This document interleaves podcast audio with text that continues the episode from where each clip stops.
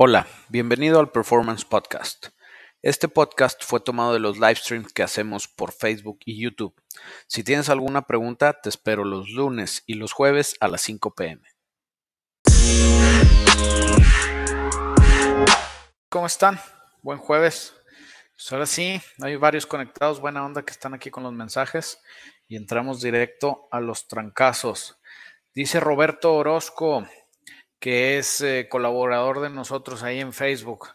Eh, le regalé a mi papá un Mustang 6.8, 6 cilindros en línea estándar, 4 birlos. Queremos dejar el mismo motor y transmisión, pero quiero cambiar los frenos a disco con booster, cambiarlo a 5 birlos y ponerle crema Yera. ¿Qué me aconsejas? Va, mira Roberto. Primero, en cuanto al Mustang, pues buena onda, si está bueno que van a dejar ese motor, que van a dejar esa transmisión chingón. Este no tiene ningún rollo. Em, en cuanto a suspensión delantera es donde empieza el tema. Tenemos dos opciones básicas. La opción número uno sería irnos por algo dejando la original y mejorarlo un poquito. ¿Qué tanto necesitamos mejorar? Bueno, yo haría una cosa bien sencilla que por ahí si nos piden la descarga les mando la plantilla para que lo hagan, no tiene ningún rollo, se llama el Shelby Mod, que el Shelby Mod es cambiar un poquito la geometría de la suspensión del brazo superior y haces que el carro se achaparre un poquito y aparte que tenga la mejor configuración y tiende a manejarse un poquito mejor siguiendo con, quedándonos con la suspensión original. Después del Shelby Mod sería instalar un kit específico para cambiar a frenos de disco. Nosotros igual los vendemos. Si quieres, te los podemos cotizar sin rollo. Y el tema de la cremallera, aquí sí, hay que pagar por una buena. Eh, las mejores son las Unisteer porque quedan direct fit, o sea, viene todo el tema para que quede directo. Tú puedes escoger si la quieres hidráulica o si la quieres mecánica, dependiendo de qué prefieras. Eh, todo eso te va a salir posiblemente un poco más caro que la suspensión de Mustang 2. La diferencia es que la suspensión de Mustang 2 va a salir muchísimo más caro la instalación. Y es también una, una modificación mucho más invasiva, perdón. Hay que cortar parte, más bien hay que cortar toda la suspensión original del carro, hay que poner un cross member o un puente nuevo y hay que hacer toda la suspensión y hay que saberle porque viene para soldar, entonces vienen varios temas ahí que tienes que medir y si no sabes, la puedes mandar al soquete. Entonces, si quieres algo fácil, aunque te puede salir un poco más costoso las piezas, yo me iba sobre la mejora de el Shelby Mod, frenos de disco y cremallera de Unisteer. Bueno, ya acabando con la suspensión, ah, y ahí mismo en el kit de frenos de disco lo pedimos para 5 virlos. Y atrás nada mejor que cambiar el diferencial. Yo metía un diferencial de Explorer, yo ya los he usado en Mustangs de esos años y no tiene ningún problema. Es básicamente agarras el diferencial del Explorer, tratas de que sea de año por ahí del 2000, porque ya traen frenos de disco, muchas traen eh, Limited Slip Differential y traen buenos pasos, entonces matas tres pájaros de un tiro con el diferencial.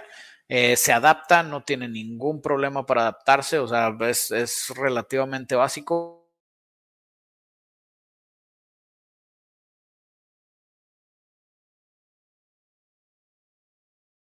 Una parte que ya tienes Limited Sleep Differential. En cuanto a booster, ahí sí no hay de otra más que pedir un booster para hacer el swap en el Mustang. Viene igual, viene todo listo para poner, para instalarse y te quitas el rollo. Eh, y pues ya con eso ya acabaríamos con este tema. No sé si te quedó alguna duda. Ya sabes, puedes mandarme ahí un mensaje por Facebook y con todo gusto a los colaboradores les respondo sin rollos. Y aquí ya saben también que este, si quieren un poquito de atención, porque ahorita ya tenemos muchísimos mensajes y lo más seguro muchos se me van a pasar. Si quieren un poquito de más atención, pueden mandar super chavos. Eh, aparte de que apoyan al canal, pues los veo resaltados los mensajes y les puedo resolver su duda más fácil. David Romo, ¿qué árbol de levas me recomiendas para mi RAM 98 3.9 V6? Ninguno que valga la pena cambiar, o sea, no sé para qué quieras tu RAM. Otra vez, David, a veces no es buena idea modificar algo nada más porque ya lo tienes. Eh, la idea aquí es irte al revés. ¿Por qué quieres modificar tu RAM? Sí. O sea, si la quieres modificar, no sé, porque quieres que se vea mejor, pues la puedes modificar estética. Si quieres que jale más duro, ¿por qué quieres que jale más duro? ¿Vas a hacer cuarto de milla? ¿Vas a hacer off-road? ¿Vas a hacer qué cosa? Y de ahí nos vamos diciéndote qué es la modificación que debes de hacer. Pero la verdad es que una RAM 98 con el 3.9 V6 no te conviene modificarla. Lo que yo haría es juntar una lana y cuando tenga suficiente recurso, quitar el 3.9 V6 y meter un Gemi 5.7 litros por lo menos. Por lo menos. Josías Espinola, disculpa, estoy viendo que mi coche Lancer no tiene tanto aftermarket y estoy pensando en un Mustang 98 al 2002. 5-0 o crees que el Eclipse sea mejor? Estoy entre ellos. No sé qué tipo de, otra vez, José, Josías, perdón, no sé qué quieras hacer con él. Si es por el simple hecho de modificar, sí estoy seguro que el, un Mustang 2002, que por cierto no vienen con 5-0, vienen con 4.6, pero bueno, estos sí tienen mucho más soporte de aftermarket que los Lancers, a menos que sea un Lancer tipo el Evo, que tenga el 4G63, ese también tiene muchísimo soporte de aftermarket, pero si estás en América, pues va a ser más viable irte sobre el Mustang porque hay muchísimo más soporte disponible. Carnal, ¿qué farmacia de frenos buenos se le pueden poner al Crown Big? La quiero para una F-150-89. Willwood. Willwood tiene un kit muy bueno de discos de, creo que son de 14 o de 15 pulgadas. Este, y tiene también eh, calipers de 6 pistones. Está muy bueno, pero está muy carito, ¿eh? así que no te me vayas a asustar. De hecho, nosotros a la ramcita que ya nos han preguntado varias veces, ha salido en varios videos, la ramcita naranja, le pusimos unos de esos. El cliente nos autorizó unos Willwoods para la RAM y esa RAM trae suspensión delantera de Crown Vic porque no había ningún tipo de frenos para mejorar la suspensión original de la RAM. Entonces al final decidimos irnos sobre Crown Vic y le metimos chochitos a los Crown Vics.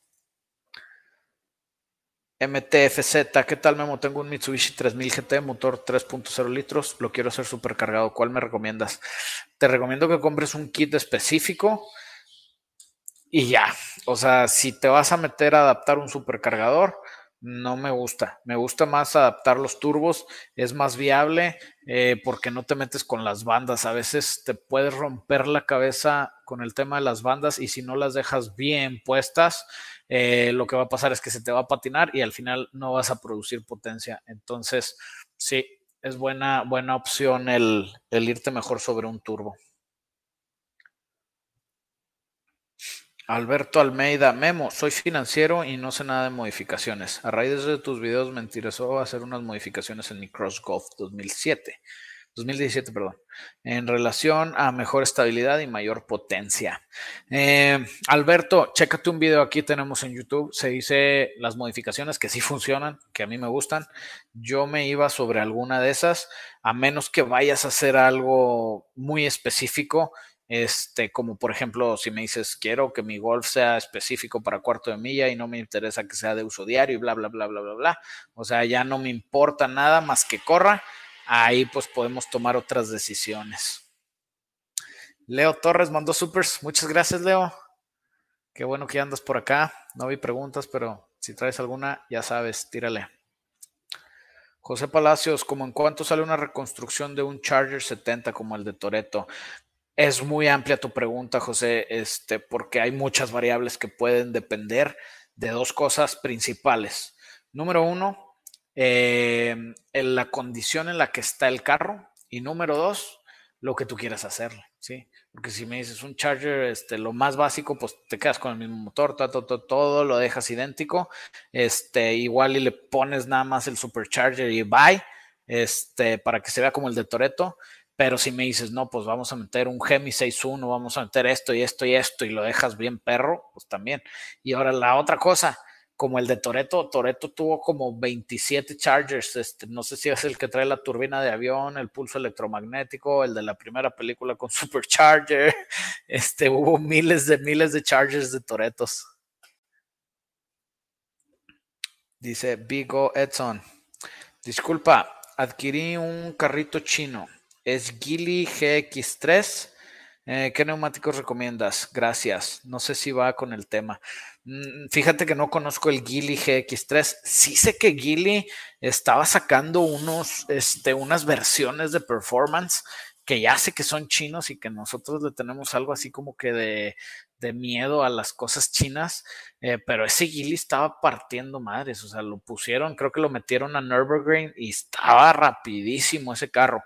Te digo, no sé realmente cuál es tu Gili GX3. Eh, lo que yo sí te recomiendo es que buscas foros, este, busca gente que ya lo tenga, que lo haya modificado y de ahí a ver qué sale, canijo. Negro García mandó supers. Muchas gracias, Negro. 5.3 Gen 3 en Chevy, Gen 4. ¿Puedes darme los specs del aparato Lingenfelter que necesito? Si tengo que cambiar la polea y la tapa del árbol del Gen 4 al Gen 3. A ver, ¿quieres poner un Gen 3 en un Gen 4? Mm, si hay un aparato de Lingenfelter, este, búscalo. O si me mandas un mensaje en Facebook, hasta te mando un link de Lingenfelter, no hay rollo, nomás ahorita me tardaría mucho en conseguírtelo. Mándame un mensaje a Facebook, es Guillermo Moeller MX, así como está acá arriba, nomás le agregas el MX y con todo gusto te lo mando. Eh, pero la verdad es que no sé por qué quisieras poner un, 5.3 Gen 3 en una troca que es Gen 4. O sea, yo mejor me iba directo a poner el Gen 4. Si es porque te sale más barato por esto, por lo otro, pues te sale más barato comprar, o sea, vender el Gen 3, comprar un Gen 4, instalarlo, este, que el aparatito de Lingenfelter que cuesta en Estados Unidos alrededor de 300 dólares, nada más ese aparatito, aparte, pues necesitas ver qué más te falta, entonces ese es un consejo que te doy. Te digo, si quieres que te mande el número de parte, no hay ningún problema, mándame un mensajito en mi face y ahí te lo paso, canijo. Carlos Sánchez, un Accord B6 de 280 HP. ¿Qué me recomiendas para darle más potencia? ¿Una Repro? No, más potencia te recomiendo nitros. Nitros, nitros, nitros o inducción forzada, pero ya es temas más duros. Emanuel Montoya mandó supers. Muchas gracias, Emanuel. Saludos. ¿Qué traes entre manos ahora? Y por aquí andaba este hombre también. Eric. Lo vamos a dejar en Eric. este, saludos Memo, un Mustang Fox 302 normalito. ¿Cuál y por qué sería mejor? Holy Sniper EFI 5300 de 580 CFM o un EFI de 800 FM, considerando que voy a meter Hyperspark. Uy, está buena tu pregunta. Me gusta mucho porque está muy este, técnica y porque la respuesta también es muy técnica y esas me divierten mucho. Entonces ahí te va. Eh, Fox 302. Bueno, primero, un 302 normalito no va a requerir el volumen de aire para que metas un este, cuerpo de aceleración, porque acaba siendo un cuerpo de aceleración este, de 800 pies cúbicos por minuto. O sea, realmente con 600 está súper más que sobrado, con 580 no vas a tener ningún problema. Entonces, ahora sí, ¿cuál es mejor? Bueno, para mí es mejor el de 580. ¿Y por qué? Bueno, si el hoyo por donde pasa está más pequeño, el aire pasa con más velocidad. Entonces hace que tu intake se llene de mejor manera. Si está muy grande, pierdes torque en baja porque pierdes esa velocidad. Si tienes chance de que pase más volumen, pero como tu motor no requiere volumen, tú lo que quieres es que el volumen pequeño que tienes se llene de manera rápida. Entonces, por eso te sirve más el de 580 CFM. Eso es lo que yo haría, este, irme sobre el de 580 CFM. No tiene caso que te vayas sobre el de el de 800 CFM. Está súper pasado para, para el 302. O sea, no, no es necesario ni siquiera. Mario Martínez, padrísimo tu canal, felicidades, buenos consejos con conocimiento. Gracias, Mario.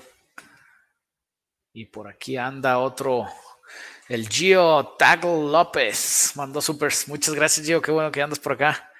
Memo, ¿de qué capacidad los inyectores si voy a turbear un 5.3 con 10 PSI y quiero subir el boost? Y cuántas libras es lo mínimo en la bomba de gas. Mira, la bomba de gas no hay mínimo, o sea, tú puedes hacer un sistema de combustible de la manera que tú quieras. El chiste es que haz de cuenta que tú tienes que tunear basado en el volumen que va a pasar y es que son varios temas, o sea, porque tú los inyectores eh, los eh, tuneas por ciclo de trabajo, ¿sí? O sea, 100% ciclo de trabajo es 100% abierto. Entonces, en, una, en un ciclo, en una revolución, ¿qué tanto va a quedar abierto el inyector? Entonces es tiempo. Y luego el volumen de los inyectores es la gasolina que va a pasar por ese determinado inyector.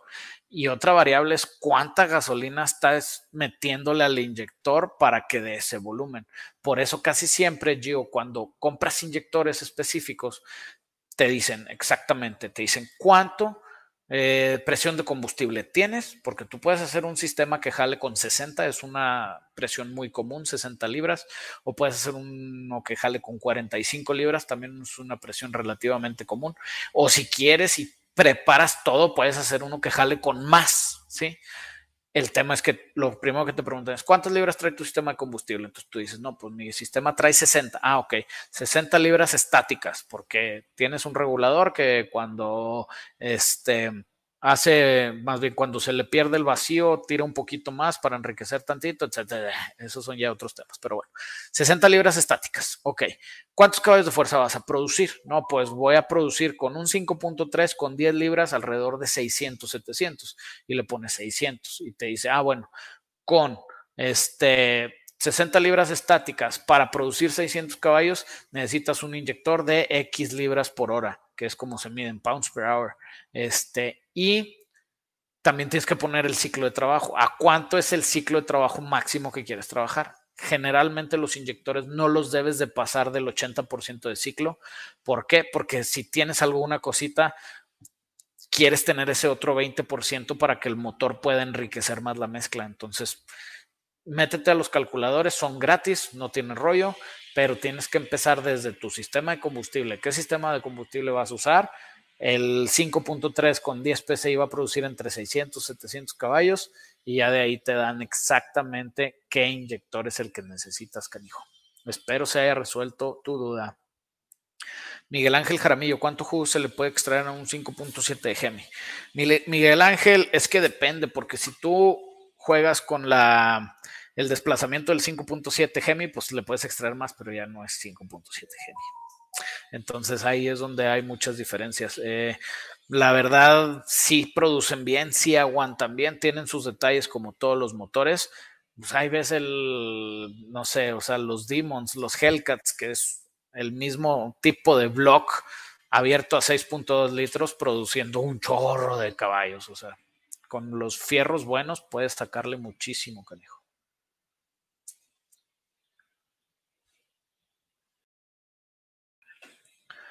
¿Por qué le echas mucha tierra a Isidro Salado? Todo lo que dices anteriormente le venía al pobre güey. Yo no le echo nada de tierra a Isidro, de hecho yo he hablado varias veces con él y le hablo súper bien y a mí me cae muy bien. Este, y pues no, no, nunca le he echado tierra. La única vez que le eché un poquito de carrilla fue cuando estaba hablando de la tóxica que se me, que se me tronó el motor y no me acuerdo que hice un comentario, pero fue como broma. Pero no, cero, cero tierra al Isidro. Este, de hecho, eh, lo que se le ofrezca aquí andamos si necesita ayuda con algo, yo con todo gusto le saco de las dudas. ¿Cuál prefieres, Evo o STI? Depende de qué generación. Pero yo creo que sí acabaría yéndome por un Evo. Sí, un Evo 9. Mm, ese es el Evo que más me gusta a mí, el 9. Me gusta más que el 10, fácil, fácil. Aunque el 10 es mejor, no digo que sea mejor el 9, nomás a mí me gusta más. ¿Cuál es el vehículo que has tenido el que te ha gustado más? Mm. El vehículo que he tenido que me ha gustado más, pues el Charger Hellcat. Tuve un Charger Hellcat, no me duró nada porque lo compré y lo vendimos luego, luego. Este, pero pues ese estaba súper perro. Eh, ¿Qué más he tenido que me ha gustado más? Mi Ranger baja también estaba preciosa mi Ford F100 modificada con Swap LS, con Crown Big Swap, etcétera, etcétera. Esa troca es la única que digo por qué la vendí. Los demás, no hay rollo, siempre me deshago de las cosas como si nada. Esa troca ahorita se me antojaría traerla de regreso, entonces sí, yo creo que es la F100. La F100 gana, vatos. ¿Qué pasa? Buen día, Daniel. Aquí andamos echándole ganas, canijo. Dice el King, ¿qué modificaciones le puedo hacer un B12? Eh, se lo voy a poner a un Mustang 2005, cambiándole transmisión para cambios lineales y tracción 4x4. Es para arrancones. Ah, cabrón, se oye muy, muy locochón tu tema. Este. Modificación a un B12, ¿qué B12? ¿Por qué lo vas a modificar? ¿Para qué lo vas a modificar? ¿De qué carro es? ¿De, o de qué plataforma es? Lo que te recomiendo es que veas King el video de cómo modificar cualquier motor que explica el tema de la eficiencia volumétrica. Y si entiendes el tema de la eficiencia volumétrica, pues puedes agarrar cualquier motor, el que sea, y tratar de mejorarlo dependiendo de lo que tengas disponible. Negro García mandó supers, gracias Negro de nuevo. El 5.3 tercera generación ya está montado en la troca y está totalmente restaurado. Solo tengo problemas con el sensor de árboles, eh, el sensor de árbol Estoy en Texas, échame la mano. Sí, sí te echo la mano, negro. Eh, mira, otra vez, Guillermo Moyer, nomás le agregas MX al final y búscalo en Facebook y ahí me dices, eh, soy el negro García, te, estuve platicando en YouTube, eh, te consigo el número de parte y te lo mando sin ningún rollo, cuenta con él. Este, nomás si te digo, si me clavo ahorita a buscar el número de parte, me va a tardar 20 minutos y tengo que concentrarme, entonces tumbaríamos el live pero si me mandas por Facebook, te dedico algo de tiempito para darte exactamente este, lo que necesitas, güey, no tiene ningún rollo. Jair Valera, ¿qué tal, Master? ¿Recomiendas hacerle un white body a un Datsun 620 del 78? Pues si te gusta, güey. O sea, un white body es una modificación que tiene dos, este, tiene dos fines. El fin número uno es meterle llantas más grandes para tener mejor tracción y mejor dirección y mejor prestaciones en general, ensanchar un poco el wheelbase, que es dentro de lo mismo de meter llantas más grandes. Y la otra es estético. Entonces, si te gusta, si te alcanza y si te sirve, sí. A mí me gusta mucho cómo se ven muchos carros con white body. Sí, a veces dices, ya, ya dejen de hacer white bodies, pero nada más cuando encuentras algo que se ve feo, si se ve chido, síganle. ¿Qué estudiaste, men? Si no es indiscreción. Se ve que sabes mucho. Lo malo es que te voy a decepcionar porque no estudié nada, amigo. Este, estudié prepa, este, me metí al semestre de mecánica automotriz, ingeniería mecánica automotriz, y me salí al primer semestre y me puse a trabajar y pues aquí andamos. sorry, sorry porque te decepciona que no hay algo así como que te diga que si haces lo mismo que yo hice vas a vas a saber lo que yo sé. Es meramente esfuerzo y buscarle, buscarle, buscarle. ¿Cuál crees que sea el mejor modificador? ¿Smokey Nagata o Carol Shelby? Son muy diferentes, o sea, son muy diferentes, son de diferentes este, épocas. Si me dices a mí cuál es el mejor modificador, lo, más seguro es que ni siquiera lo conoces y también es de otra época y no es comparable. O sea, los tres son leyendas, pero el que yo creo que es el mejor se llama Smokey Unique. Era un pelado en NASCAR que era famoso por ser tramposo. Sí, o sea, él era todo trampa, hacía lo que sea para ganar, estando dentro de las reglas. Entonces, decía, pues si al tanque le caben, este, o sea, te decían en NASCAR, tienes que traer un tanque de un volumen de X y el vato llenaba este, pelotas de básquetbol adentro, entonces le echaban la gasolina y nomás le cabían 50 litros, un ejemplo, y luego las desinflaba y la llenaba y luego, no, pues este ya no chingo, entonces no, ahora el tanque tiene que ser de tales dimensiones, va, entonces el tanque tenía que ser a fuerza de, otra vez, estoy dando ejemplos, de 10 por 10 por 10, y estaba el tanque de 10 por 10 por 10, pero el tubo de combustible, o sea, la tubería que llevaba la gasolina al carburador, lo ponía tubo de dos pulgadas. Entonces, ese pelado estaba canijo. De hecho, hay una, es medio mito urbano, este, que dice que Smokey Unique agarró un Chevel y de hecho se llama el Chevel, no me acuerdo si es 70, 80 o 90%, pero se llama así, por ejemplo, 90% Chevel, porque el pelado agarró todo y todo lo hizo 10% más chiquito. Entonces es un Chevel que tú lo ves y se ve idéntico a un Chevel normal, pero está más chiquito, está más chaparrito, cortó el piso y lo metió, o sea, hizo un chorro de cosas así muy, este, pues muy diferentes para su época y todo para poder ganar. Y era, o sea, le fue muy bien en NASCAR. Este, esa historia está bien padre. Dice Oscar, saludos Master, ¿cómo va el Fox? Le puso el Supercharger. Todavía no, Oscar. De hecho, el Fox está medio abandonado porque ando sobre la tóxica ahorita. Este, la verdad, yo quería acabar el Fox y luego enfocarme en la tóxica, pero pues me jugó mal la canija. Este, se fregó el motor y ya no quise seguirlo fregando más porque me iba a salir más caro. Entonces, ahora arreglamos.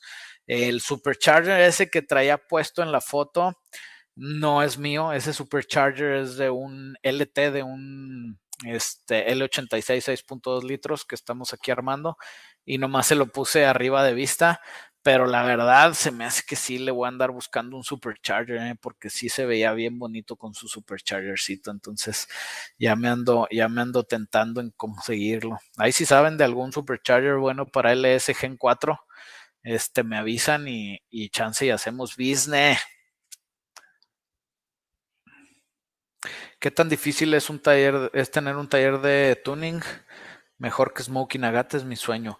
Pues es que mira, o sea, es como en todos los negocios, güey. Si quieres ser mejor que Smokey Nagata, pues ponle que, eh, y estoy hablando al aire, ponle que Smokey Nagata está entre los top 50 del mundo. Pues sería lo mismo que si imagínate que quieres vender hamburguesas, tiene que estar dentro de las hamburguesas top 50 del mundo. O quieres, este, no sé, lo que sea, dar un servicio, pues tienes que ser el top 50 del mundo, ¿me entiendes? No es fácil estar en el tope, tienes que echarle muchas ganas. Eh, si es tu sueño, persíguelo con todas las ganas. Por ahí está en TikTok un video, te va a gustar, dice, se llama Perseverancia, búscalo. Y también está, creo que en YouTube y también está en Facebook, por ahí debe andar.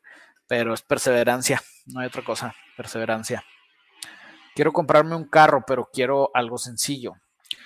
Eh, y quiero algo económico pues chido vato.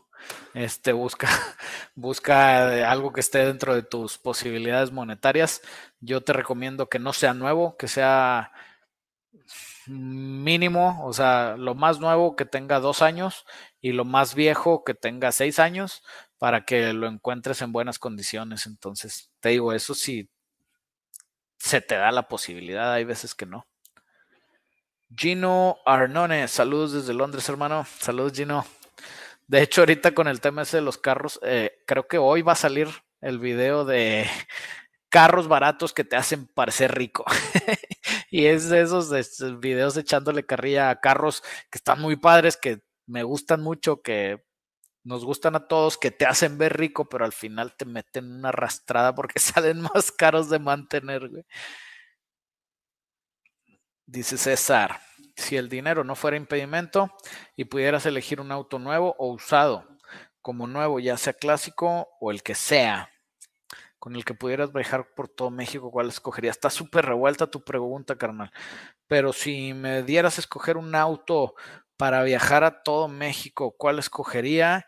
Este, pues yo creo que me irías algo así sobre, no sé, pues sí, un, un auto perronzón que estará bien, un Ford GT, o sea, una cosa así, este, media extrañona eh, en cuanto a nuevos. En cuanto a viejos, eh, igual y no sé, por ejemplo, un Chevy 57 Resto Mod o hasta un poquito Pro Touring también estaría muy padre, güey. Eh, un, también un Chevelle también estaría muy padre, o sea, hay varias cosas.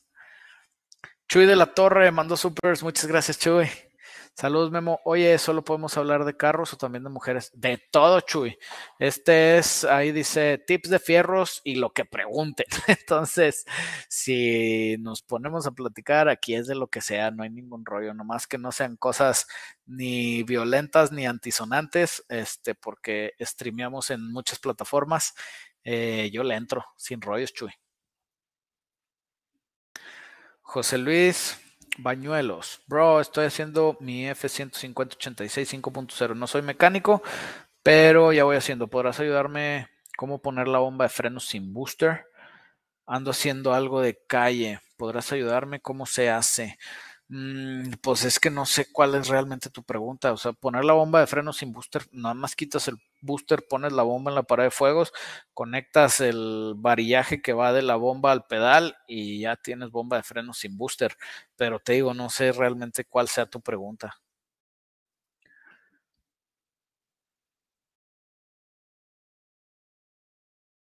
Dice Daniel Hernández, tu taller siempre siempre fue lo que es ahorita de pro o iniciaste en un taller más convencional?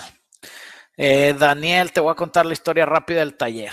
Sí, yo era chavo, no entendía razones. no, pues no, no, no era tan tremendo, pero también pues como que no tenía, no estaba tan encarrilado. Y me gustaban mucho los carros, siempre desde chico me gustaron mucho los carros. Entonces me hice en mis manos de una Cherokee XJ y la modifiqué en la cochera, literal, me, me, ahorré una lana de donde trabajaba, me compré una soldadora, me acuerdo era marca Trooper, de esas de las cuadraditas de varilla, y me enseñé a soldar y ya de ahí eh, yo hice solo, solo en la casa mi Cherokee, le puse suspensión de brazos largos, le puse un Dana 44 adelante, este, le puse forno atrás, le puse llantas 35, le hice jaula, le hice mil cosas a mi Cherokee. Este, y de ahí me acuerdo, el papá de un amigo, mi primer trabajo fue hacer una defensa de un Jeep. El papá de un amigo, mi tío Piolín, este, que en paz descanse, me dijo, eh, Memo, eh, vio mi Cherokee, vio que estaba jalando en la cochera y como que me quiso echar la mano y dijo, llévate el Jeep y hazle unas defensas, órale, y ahí te una lana. Y me pagó mis primeras defensas y fue mi primer jale. Y en eso terminé la Cherokee, me fui a jipear y jipeando, haz de cuenta que la raza de que, oye, ¿qué pedo contigo? ¿De dónde saliste? Este, yo quiero que me hagas un jale en mi carro, yo quiero que me hagas un jale en mi, en mi Jeep, yo quiero esto. Entonces, literal, me aventé de la nada al, al vacío renté un taller que me costaba la bodega tres mil pesos y trabajaba yo solo, güey. Yo solo estaba en el taller ahí trabajando, yo hacía todo, todo desde abrir, cerrar, soldar, arreglar carros, ir por piezas, me aventaba toda hasta limpieza acá. Este, y seguimos avanzando, dominamos el tema de los jeeps en Saltillo un rato, y después Jaime andaba estudiando este, cosas raras. no, estaba estudiando en Querétaro y estuvo estudiando en Austin y en varios lugares. Y Jaime terminó de estudiar y me dijo, primo, vamos a asociarnos, güey. Le dije, va, vamos a asociarnos. Nos asociamos y ya de ahí le, Jaime le metió algo de recurso, yo le metí todo lo que ya tenía y de ahí nos venimos aquí a donde estamos. Y como quiera empezamos sin idea, y eso fue hace casi seis años, sin idea del potencial que teníamos y le echamos muchas ganas. Sí, pero no, no siempre fue lo que es ahorita y no llegó de la noche a la mañana, es chingos de esfuerzo. Para que te cales eso que te dije, empezó hace 12 años. Hace 12 años. Tengo un Toyota Yaris 2009 con white body. ¿Qué me recomiendas para mejorar su performance? Ay, que veas el video de la eficiencia volumétrica, como lo repito, pero es para que entiendan un poquito eh, lo que tienen de posibilidad. De ahí que te pongas a investigar qué te conviene. Este, si realmente nomás quieres mejorarlo un poquito, ponle nitros. Le pones un kit de unos 35 de nitro y te vas a divertir lo más que te puedas divertir. Yo no le ponía más de eso. Miguel Rodrigo, buenas tardes, Memo. ¿Qué sabes acerca del motor V12LS? ¿Es cierto? ¿Es de Chevy? ¿Salió en algún vehículo? ¿O solo por pedido? Es cierto, yo los he visto en persona el B12 y el B16. No es de Chevy, no es original, usa la misma plataforma, pero lo hacen unos australianos. Ellos hicieron todo, o sea, desde cero hacen el blog, este, hacen, modifican las cabezas, creo que las cabezas sí son originales, este, hacen los múltiples de admisión, hacen los controladores, los cigüeñales, bielas y pistones sí usan las de LS y están muy chingones. Nunca salieron en ningún carro y están bien caritos, pero pues, tan interesantes, es como que algo, algo muy, muy, muy fuera de lo común. Aproximadamente en cuanto sale una restauración del 280Z. Hace varios, creo que como uno o dos años hicimos un 280Z bien bonito, original, súper original. Este, no, era 280ZX, no era Z, eh, pero súper original. Eh, y el tema otra vez, como le dije ahorita al chavo que me preguntó el Charger de Toreto depende de la condición del carro y depende de lo que quieras hacerle. Hay miles de variables. Un, proyecto de restauración sano puede ser entre 400 y 800 mil pesos. Y si te alocas, el cielo es el límite. Te digo, ahorita el Chevel que subí ayer con el LSA, este, el dueño me dijo, oye Memo, cuando lo acabemos va a estar a la venta y voy a pedir 3 millones de pesos, por si sabes de alguien. Y ok, va. Si sé de alguien, pues lo manejamos, lo vendemos y te haces otro. y esos 3 millones de pesos es casi la inversión que va a traer. O sea, yo creo que este pelado, si acaso le gana, le va a ganar porque él trajo las piezas. Eh, entonces, pues esa sería su ganancia, como que como las piezas le salieron más baratas, sería lo que gana. Pero sí, sí, el cielo es el límite. Chuy, mandó supers, muchas gracias, Chuy. Vemos, tengo una Honda CBR 1000 está en Zacatecas. ¿Sí crees que se le puede poner nitro para hacerla llegar para tu taller? Porque le afectó mucho la altura. Mm, sí se puede ponerle nitro, este, pero, o sea, no es conveniente para trayectos largos. Si le afectó mucho la altura, debes de traer algún problema porque las motos, o sea, CBR1000 no sé de qué año sea, pero generalmente pues deben de soportar un cambio drástico de altura, o sea, es normal. Sí, este, si es carburada, igual y necesito una tuneada o alguna cosa así, sí. Este, si es este fuel injection, el mismo fuel injection debe de hacer eh, las ah, ajustes para que funcione correctamente. Igual y no va a ser tan potente, Chuy, en alturas altas como en el nivel del mar, pero pues sí debe de, de poder llegar normal, o sea, no, no sé, yo, yo digo que traes algún otro problema, estaría bien diagnosticarla y antes de que te la traigas. Dice Tomber22, Memo, ¿cómo puedo instalar una celda de gasolina Racing? ¿Dónde iría la bomba, filtro y mangueras, etcétera? Eh, Tomber, eh, pues haz de cuenta que te voy a explicar cómo es un sistema de combustible normal y cómo lo haces depende de a qué se lo pones y de qué tienes a la mano, etcétera, etcétera. Pero generalmente una celda es un tanque. Es un tanque igual que un tanque de plástico, igual que un tanque normal. Eh, simplemente es de aluminio, están bien bonitos. Adentro de la celda generalmente lleva espuma que sirve como un rompeolas, que es una espuma especial que acepta la gasolina. Eh, y luego ya de ahí tienes varias opciones. Opción uno es poner una bomba de gasolina en línea o adentro del tanque. Eh, esto hablando de fuel injection. Si es fuel injection, lo mejor es adentro del tanque. Eh, sí se puede poner en línea, pero puedes tener temas de que se te queda sin combustible en, cuando tengas muy poquito y das alguna vuelta o algo. Si es carburado, tienes menos rollos, puedes poner una bomba eléctrica por fuera y pues por ahí nada más succionas y llena las cubas del carburador. Y de ahí antes de la bomba se suele utilizar un filtro y luego depende de cómo estás haciendo, después de la bomba puedes utilizar otro filtro. Este y mandarlo pues hasta tu toma de combustible. Entonces, nada más, ¿cómo va? ¿Dónde va? Pues depende de cómo lo hagas, quién lo haga, en qué lo haga. Sí, es muy raro. Iván Oliva, saludos desde la cabeza de tu BMW. Ya le quité el empaque para que le pongas un LS. ¿Cuántos caballos de fuerza tiene el Roadrunner? Fíjate que el Roadrunner no tiene tantos, güey. Es de los últimos 440 que sigue siendo Big Block, pero venían más restringidos. Debe tener poquito menos de 300, este, más o menos. Eh, tiene mucho potencial porque sigue siendo un block grande de Mopar. Eh, y sí se puede. Y mi BM, cállate la boca, ya me urge que salga la tóxica porque hoy le ataqué como dos litros de aceite al güey. Pinches BMs les encanta comer aceite, güey, como locos, güey. Hola Memo, una pregunta, como en cuánto saldría a comprar un Charger 6.9? Saludos. El último Charger 6.9 que vi a la venta, no me acuerdo si era, si era 6.9 o 6.8, no, si era 6.9. Lo vi en un pueblito que se llama Cuero, Texas. Este, estaba entero, completo y estaban pidiendo 60 mil dólares. Eh, estaba muy bueno, era blog grande, manual, estaba chingón y eso más importarlo, yo creo que te puede salir entre otros 10, 15 más. Entonces, estás hablando de mínimo unos 75 mil dólares por un charger original.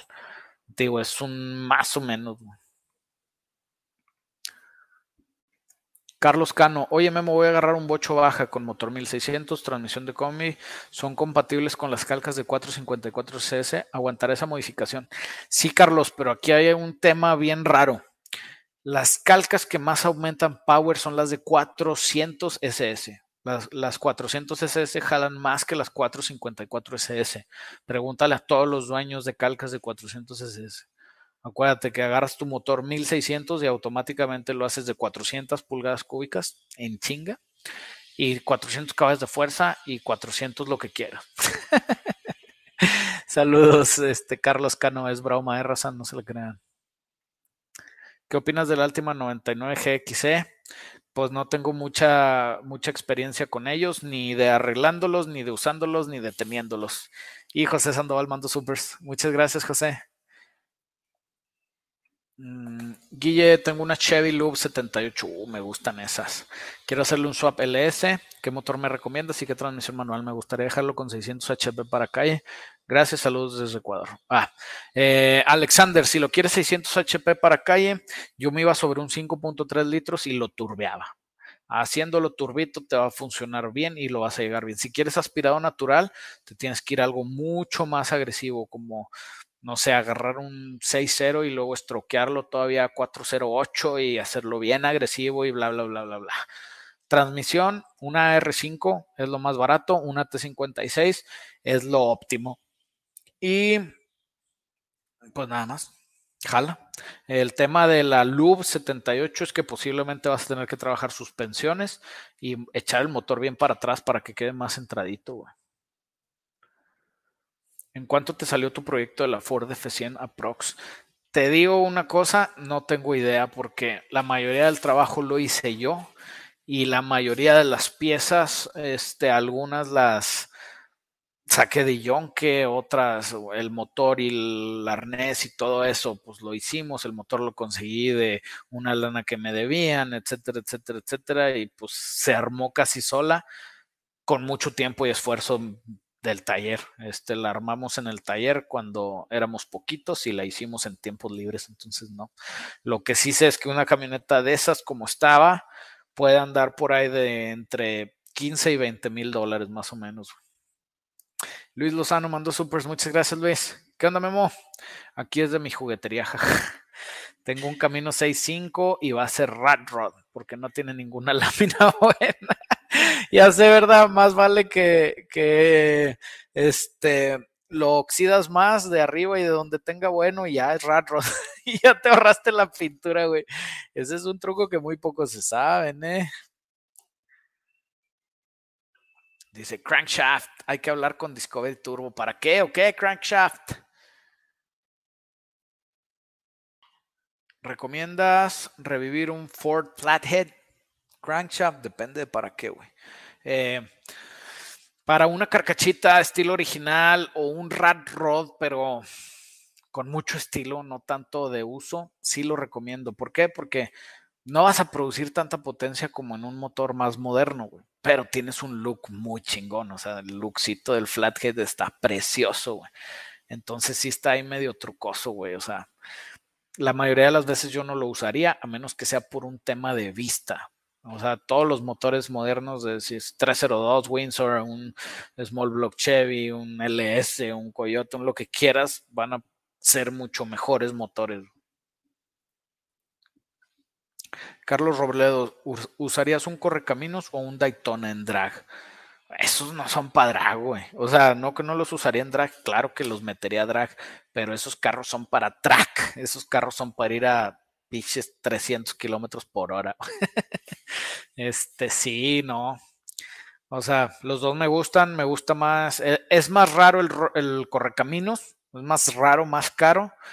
El Daytona me gusta más, nada más porque es Charger, me gusta más el Charger que el Roadrunner de esos años. Este, los dos jalan, los dos jalan. Dice Nick Ortega, Notify, Notify. Gracias, Nick, no sé qué es eso, pero va. Gilberto Leija, Memo, traigo una Ranger 2002 con llantas All Terrain 31 10 y medio, pero es muy incómoda la suspensión. Ok, sí, güey, las Rangers son incómodas sobre todo. Ah, bueno, depende de qué tipo de Ranger sea. Hay la Ranger normal que trae los Twin Beans y luego está la otra Ranger que es, ¿cómo le dicen? Creo que Edge, que es la que aquí se siguió vendiendo mucho más años y esa Ranger trae brazos, este brazos en A con barras de torsión. Las dos no son tan buenas, güey. Este, en cuanto a suspensión, las de Twin Beam son durísimas, no tienen casi nada de drop, todo es para arriba y no, no son bien latosas. Sí hay mejores que hacerle muchas, pero la mayoría es sobre fabricaciones y cuestan caras, vato. En mi Ranger yo traía algo que se llama brazos extendidos y traía brazos largos radiales y todo eso se le hizo a la misma suspensión Nada más se le invirtió extra, güey, pero es una chinga. Tutorial de mecánica. ¿Qué opinas sobre las S10 LS y por qué no han hecho videos sobre una de ellas? Saludos desde California. Me gustan, me gustan mucho porque es una plataforma chiquita que sí, sí le caben los LS y que como son una camioneta chiquita, son muy rápidas.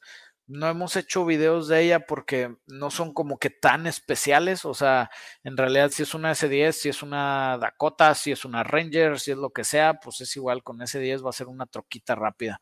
Eh, la que yo haría, yo sí me iría de todas las mini trucks, yo sí me iría sobre la S10 eh, y le trataría de poner las digo, las polveras tipo baja, pero achaparrada, para ponerle tipo un white body chingón. Estaría padre.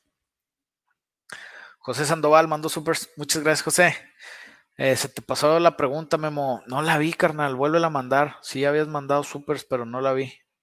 Y es que en serio que andamos 300 conectados al mismo tiempo. Y luego ya sabes que hay unos mañosos que ponen la pregunta muchas veces que al final, pues esos trato de sacarles la vuelta porque pues no se vale con mañas. Este, pero si la vuelves a poner, lo checo, José. Ya le di hasta arriba y no la encontré, canijo. Dice Jaime González, Memo, ¿qué le puedo hacer una Yukon de Nali 2009 con 6.2 para hacerla más rápida y sacarle unos buenos sustos a unos Hondas? Ponle nitros, güey, ponle 100 de nitros y bye. Y le sacas sustos a quien se te ponga enfrente. Y sobre todo ponle la purga, porque la purga hace que se asusten antes de que empieces a correr. Nomás como quiera aguas con los Hondas, sé que hay unos Hondas bien perros, güey, que sí te ponen una arrastrada fácil, güey. Entonces hay que, hay que ver con quién le damos y con quién no.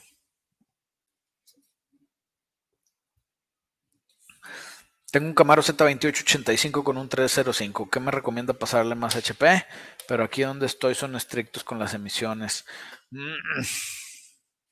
La neta, al 305 no le puedes sacar HP con emisiones, güey. Yo te recomiendo que lo vendas, le ahorres y te compres un Camaro 2000 que ya traiga el LS1 es mejor, güey. Al 305 no vas a poderle hacer casi nada, güey. Eh, si acaso nitros, porque le metes los nitros y pues los apagas y pasas las emisiones normales y luego le subes los nitros cuando vayas a correr, güey. Esa es la única.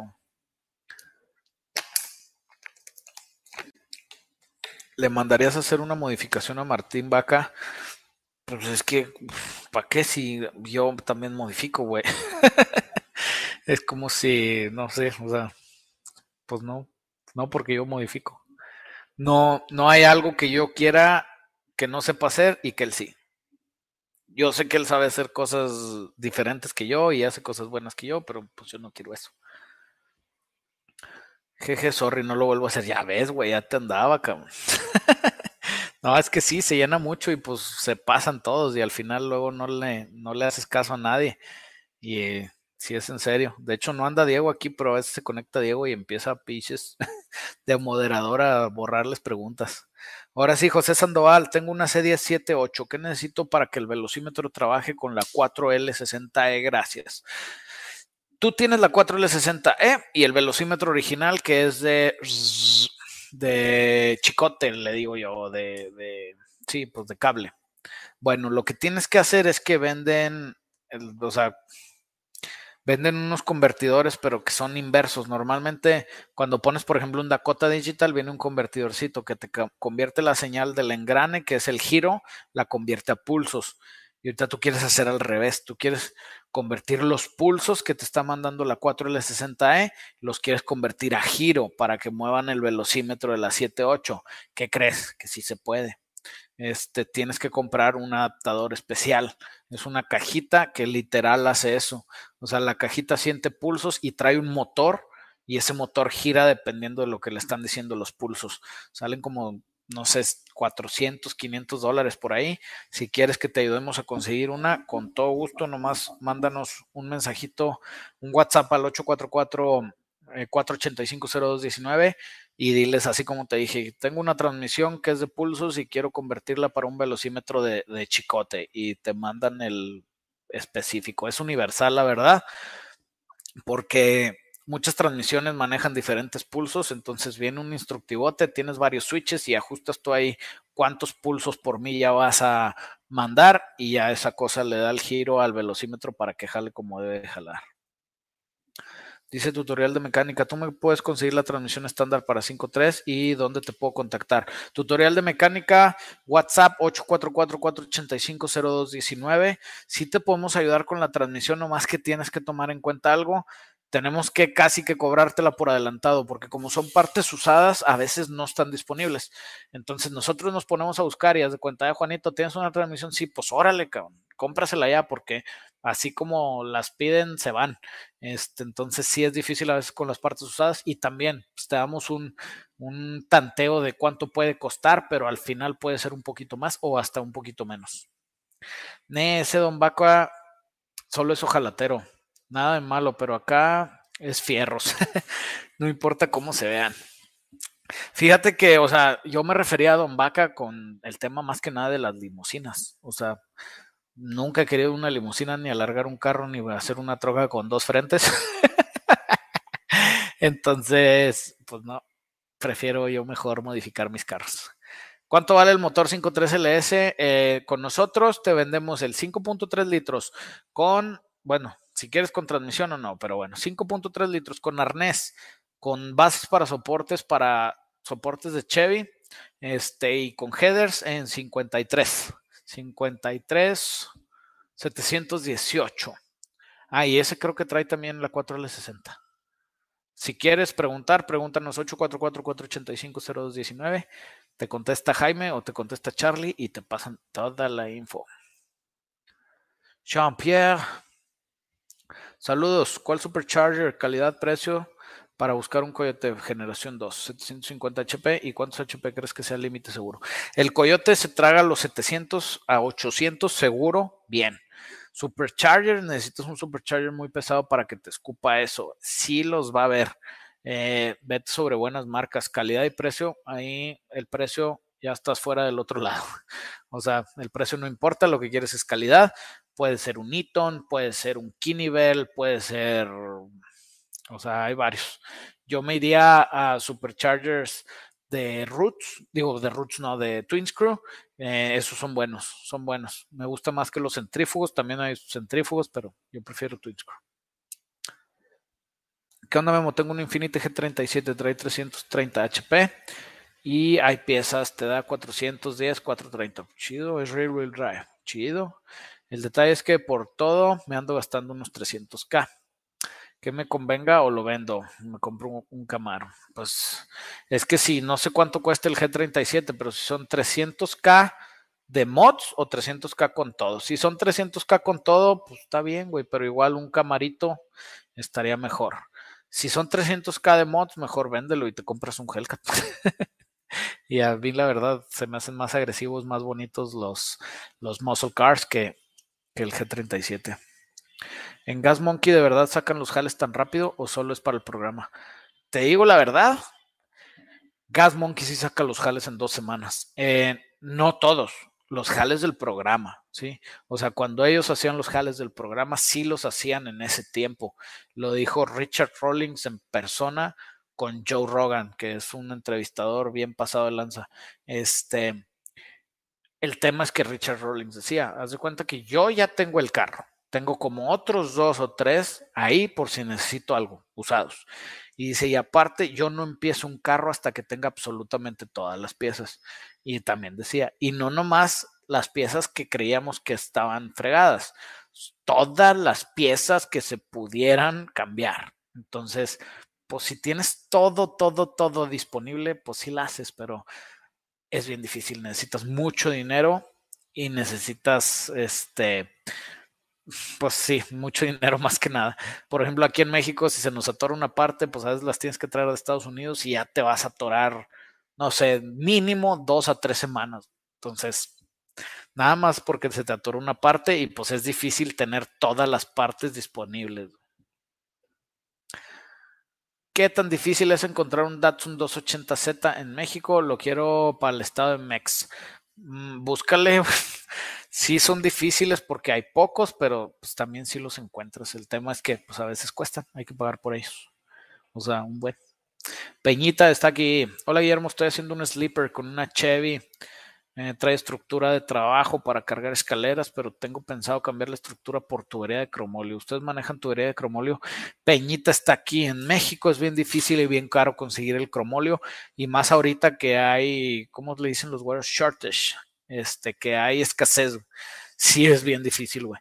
Y es bien caro. El cromolio te lo venden por pie y es una la nota. Si realmente quieres conseguir, pues sí te podemos ayudar a conseguir. Nomás que te digo que es difícil, caro este, y ahorita está poco, poco disponible. ¿Cuánto se le puede exprimir un 302 full? En HP con puros fierros y nitro. Saludos. Mm, es que otra vez, 302, si lo dejas 302, pues ponle que le puedes sacar alrededor de unos 400, 430 caballos de fuerza con todo lo que pueda sacarle. Si le metes kits de stroker, si le metes el desplazamiento, pues le puedes sacar igual y un poquito más. Si le metes inducción forzada, todavía más. Este, pero sí, ya son motores muy agresivones. ¿Se le puede meter un LS a un BM E92? Sí, sí se puede. Eh, es práctico, no sé, pues los BMs M3 tienen muy buenas motorizaciones, valen mucho originales, no sé si vale la pena más arreglarlo. Salvador, mando super. Muchas gracias, Salvador. ¿Dónde andabas, canijo? ¿A dónde tan peinado? Sí, ya sé, güey. Sí me peiné hoy. no preguntes por los proyectos, porque están más muertos que Juanga. Ay, güey, los proyectos, proyectos. Está el terror eso, güey. Yo también. Hoy me salió una historia del TrackFox de hace tres años, güey. Me dio pena, güey. Y todavía no está listo. Yo, pinche madre, el TrackFox todavía no queda. Pero sí pasa, canijo. Echarle ganas, no hay de otra. Lo que sí es que si no le avanzas, pues nunca les acabas. Entonces hay que avanzarle. Harry Killis mandó super, muchas gracias. Eh, saludos, tengo un Mustang Fastback 67, quiero hacerle el swap coyote. ¿Qué me recomiendan? ¿Gen 1, Gen 2 o Gen 3? Suspensiones delantera y trasera. Soy de Puerto Rico. Quiero saber por dónde comienzo. Mm, Gen 1, Gen 2 son un poquito más baratos, tanto de conseguir como de adaptar. Tienes sistemas más simples porque todavía no tienes inyección directa. Eh, y fuera de eso sí son muy parecidos. Eh, suspensión delantera necesitas ponerle una de Mustang 2 o un kit de Mustang 2 para que te dé el espacio para que quepa el coyote. Y trasera puedes quedarte con la de Mustang 6.7, nada más meterle unos traction bars o ponerle igual un four link. Yo los Mustangs que he hecho con Coyote llevan siempre four link atrás porque el Coyote trae un buen de torque y también hay que mejorar un poquito el chasis, o sea, hacer los soft frame connectors y si tienes opción meterle jaula, también es opción Hercules. Este, te digo, depende de lo que tengas disponible. Yo me quedaba con el Gen 2. Yo me quedaba con el Gen 2 porque no tengo la inyección directa y tengo cosas más simples para hacerle. Y ahorita están carísimos. Vi que creo que este Nika puso ahí, un, compartió una publicación de Barrett Jackson que se vendió un Eleanor en 300 y madres mil dólares, güey. ¡Wow! Con Coyote. ¿Qué prefieren, Mac One o Eleanor? Mac One. La verdad, les voy a decir algo que igual y no les va a gustar escuchar y ya los voy a decepcionar a muchos. Este, yo no soy muy fan del Eleanor. No, porque, o sea, sí es un carro muy bonito, pero ya está tan usado, pero tan usado que ya no me llama tanto la atención. Prefiero un Mac One tipo el de John Wick o hasta un Boss. Mm, pero eso sí, antes del 71, o sea, tiene que ser 70 o 69. Si es 71, no quiero nada, prefiero andar en un SN95. no sé por qué le tengo tanto odio a esos Mustangs, no me gustan. No me gustan tanto. Una pregunta, digo, tengo una F-150 con motor 5.0. ¿Cómo le puedo hacer para meterle más potencia? Eh, depende de dónde se la puedas meter. Lo mejor es hacerla bolita, apachurrarla muy bien y se la atacas ahí por algún lado que le quepa. eh, chécate las recetas de 302 que tenemos, José. Ahí tenemos varias recetas en YouTube y aquí también en este aquí también en Facebook y también tenemos un artículo en nuestra página de internet en la parte del blog donde te dice cómo modificar un 5.0 para sacarle un poquito más de, de potencia. Esa es buena. ¿Qué transita por tus venas aparte de colesterol? ¿Qué motor tiene el Unicorn? Quiero encargarte un proyecto así. ¿Cuánto y por qué tan caro? el Unicorn tiene un motor, creo que es de Roush, de Roush o de Saline, no me acuerdo. Pero es basado en un 351 Windsor. Nada más que de 351 Windsor nomás tiene la arquitectura. O sea, la realidad es que es un block billet con todo lo chochos de la farmacia que pueden haber este, que produce creo que alrededor de 1800 caballos, una cosa así totalmente ridícula, con tracción en las cuatro ruedas, con una transmisión secuencial pasadita de lanza y está pasado de lanza. Eh, ¿Cuánto cuesta? Mucho. ¿Por qué tan caro? Pues porque lo bueno cuesta, güey. En el YouTube ya te he comentado que pasa una receta con 4.6. Es que una receta con 4.6 es quitarle y ponerle un LS. No, no te creas, Ángel. Mm. Sí hay recetas para el 4.6, pero son caras. Eh, caras porque tienes que cambiarle mínimo dos árboles de levas. Este, puedes aumentarle también el desplazamiento un poquito. O sea, hay varias cosas que hacerle nada es más sencillo que o turbear o poner supercharger o poner nitros para el 4.6. Yo no me metía con nada más, güey. No hay recetas sencillas como los LS de que, ay, compras un arbolito de 200 dólares, se lo atascas y te sube 70 caballos. En el 4.6 no pasa eso, güey. Por eso nos gusta el LS. Perdón que te lo diga, pero sí. Corp Club mandó supers, muchas gracias, carnal. Faltó, falto yo para ser parte del performance y ve. Caile, caile. Dices, ¿cuál? ¿Y cómo se llama la escuelita que estabas haciendo en Facebook? Ya no me acuerdo. se llama Performance Academy, vato. Y todavía no, todavía no tenemos contenido para Performance Academy. Pero ya parece ser que andan ahí varios editores puestos que nos van a ayudar conseguir sacando el contenido que ya sacamos para poder producir el contenido que necesitamos para Performance Academy. Dice Paintwin Abstract. Hoy no tengo pregunta, pero aquí estoy. Buena onda, Paintwin. Qué bueno que no te lo perdiste. Hola, Memo. Una pregunta. ¿Todavía se puede conseguir el Gemi 426 Elephant? Sí se puede, pero casi todos se los zumba Genesis, güey. Casi todos los compra Genesis y están bien escasos. Y por ahí anda uno que otro en venta. Y a veces salen así como batch o como lotes. Se acomodan, se mueven bien rápido y se van. Entonces sí se puede, el chiste es nada más que estar bien pendiente. ¿Cuánto cuestan?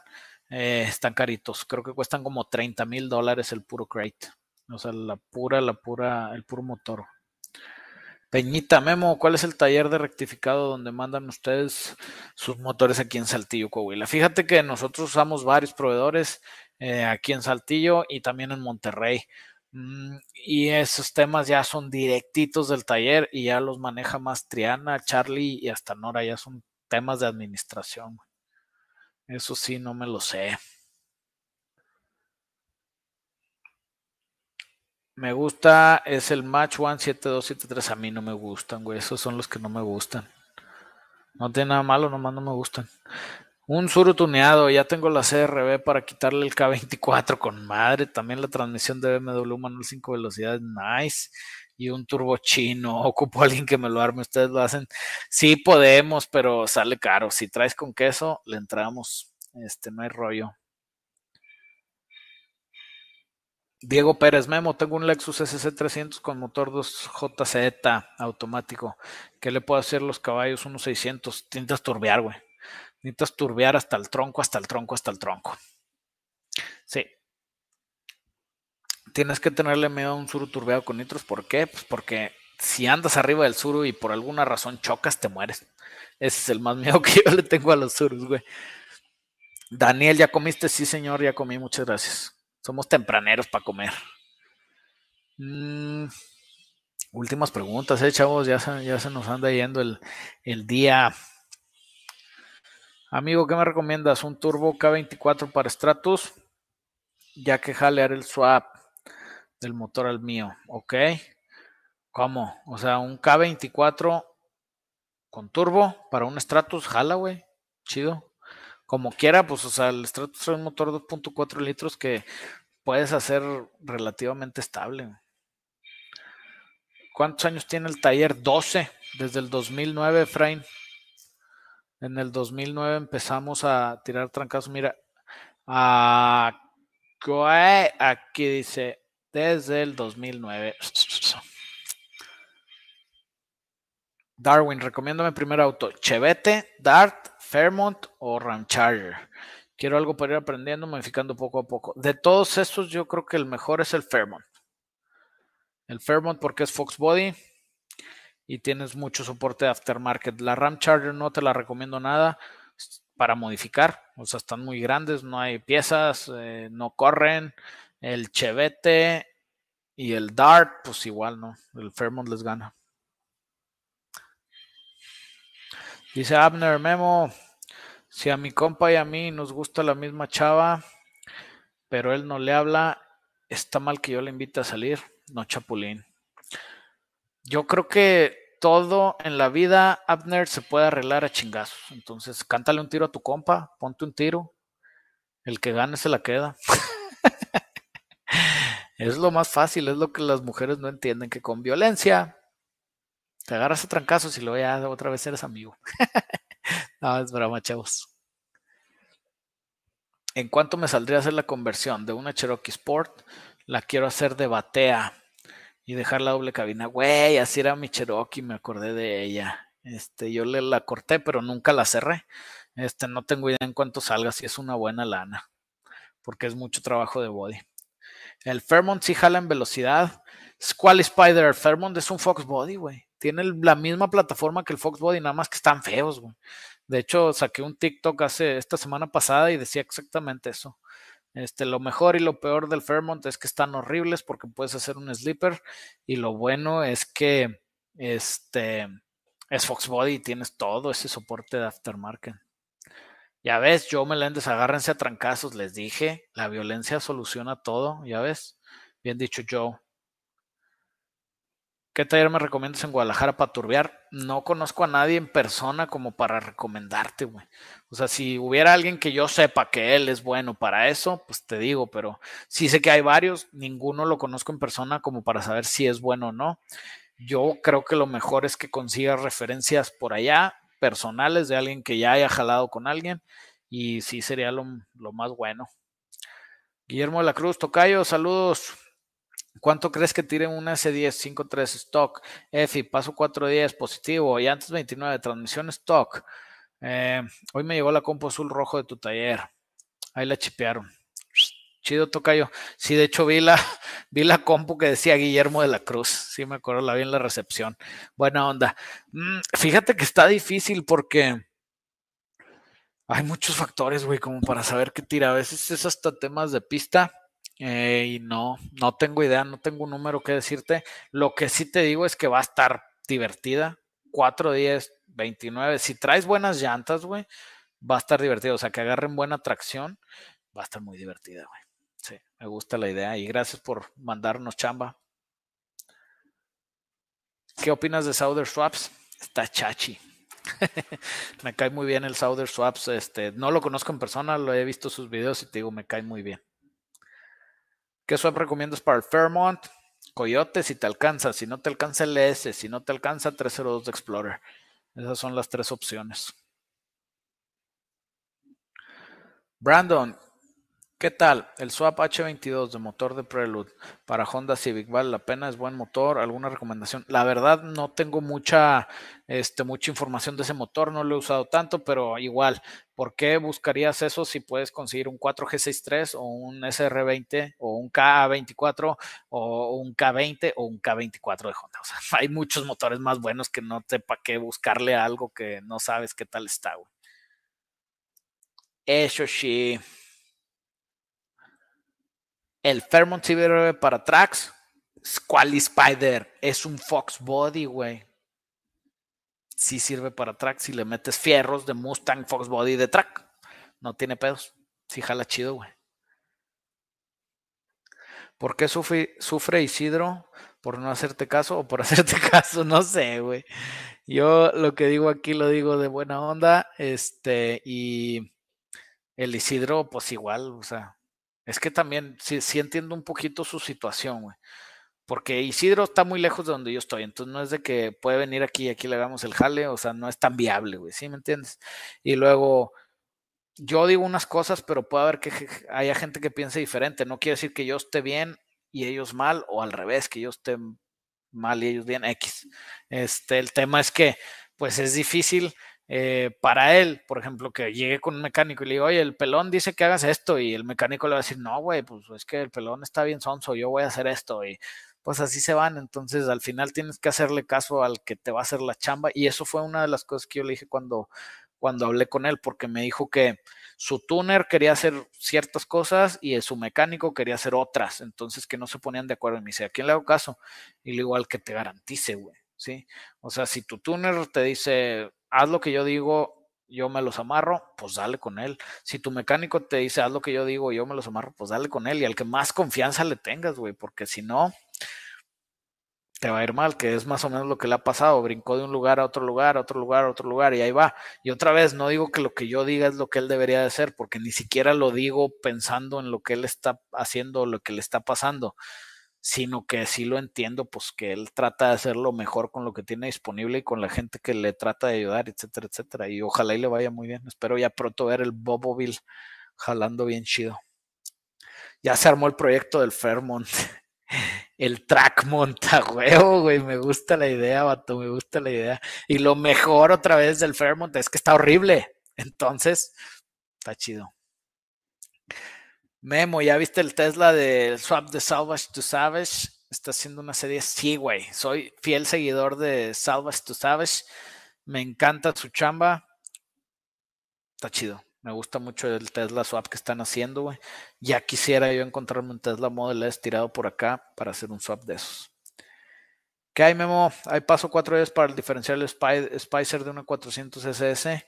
En caso de querer ese paso, por cuál diferencial puedo cambiar para tener este paso de los diferenciales de Chevy de esos años. Fíjate que hay una cosa bien rara en las Chevys que salieron aquí en México. Hay unos diferenciales que nomás salieron aquí en México. Entonces, la única manera de poder encontrar un paso diferente es que lo quites y te vayas a los Yonkers a buscar uno que le quede igual, o sea, que tenga la misma caja de satélites. Nos acaba de pasar con una Chevy OBS que estamos haciendo sacamos el diferencial, le tomamos unas fotos, este, se los mandamos, nosotros instalamos mucho Yukon, se los mandamos a Yukon Gear y le, oye, quiero un paso así, así para esta. No, ese diferencial nosotros no lo usamos, no lo manejamos, no hacemos piezas, no, no nos importa. Y madres, pues quita el eje completo y consigue un eje que sí usen, que es un 10 volts, este, un 12 volts, depende. Eh, y al final andamos sobre eso, andamos sobre eso. Entonces, no sé qué diferencial traigas, eh, si es de esos, como el caso que nos pasó a nosotros, vos vas a tener que cambiar el eje completo. Si es uno normal, sí puedes conseguir piezas. Y la última opción es que te vayas al yonke con tu caja de satélites y tu corona y tu piñón y digas, quiero uno de estos, pero 410. Esto está medio raro. No manches, aún no jala el Bomboville. No sé, güey. No sé si jala o no, la neta. No sé si jala o no. Amigui, una fórmula para un 6.0 para Jeep. Amigui, Pipo, chécate las recetas, güey. Tenemos muchos videos de recetas de 400, de 500, de 600 y de 700 caballos. Todo pensado en LS y hablamos del 5.3, digo, desde el 4.8, 5.3, 5.7, 6.0, 6.2 hasta 7.0. Este, hablamos de todos esos güeyes. Ahora sí, muchachos. La última y nos vamos. La última. Carlos López, Memo, buenas. Tengo una, un Thunderbird supercargado 3.8 litros, transmisión manual stock. Mandé hacer una polea del super más pequeña. ¿Qué más me recomiendas? Mm, ahí estás atorado, muchacho. Este, ahí estás atorado. Eh, no hay muchas otras cosas que hacerle. Te recomiendo que cheques el video de la eficiencia volumétrica. Ya traes súper, entonces ya estás casi que topado. Puedes tratar de meterle aire más frío, ya estás tratando de meterle más aire, puedes meterle nitros, si se puede, esto, o sea, puedes hacer alguna que otra cosilla para tratar, tratar de mejorar la eficiencia volumétrica y que eso te dé más potencia. Pipo, dime dónde es, Pipo, YouTube, métete a nuestro canal, ponle eh, Tips LS, creo que así se llaman, o hay otra que es una playlist que se llama Puro LS y ahí vienen todos esos videos, ahí vienen todas las recetas y ahí puedes ver qué te gusta.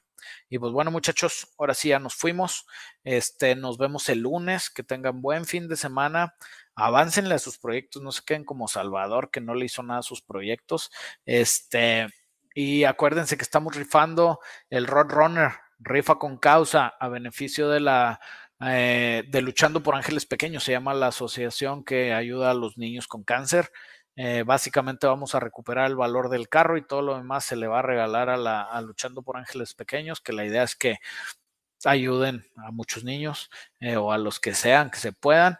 Si quieren un boleto abajo o arriba, si están en Facebook en la descripción, ahí viene este, el link para entrar. Igual, si quieren una cotización, 844-485-0219 y nos vemos el lunes, chavos.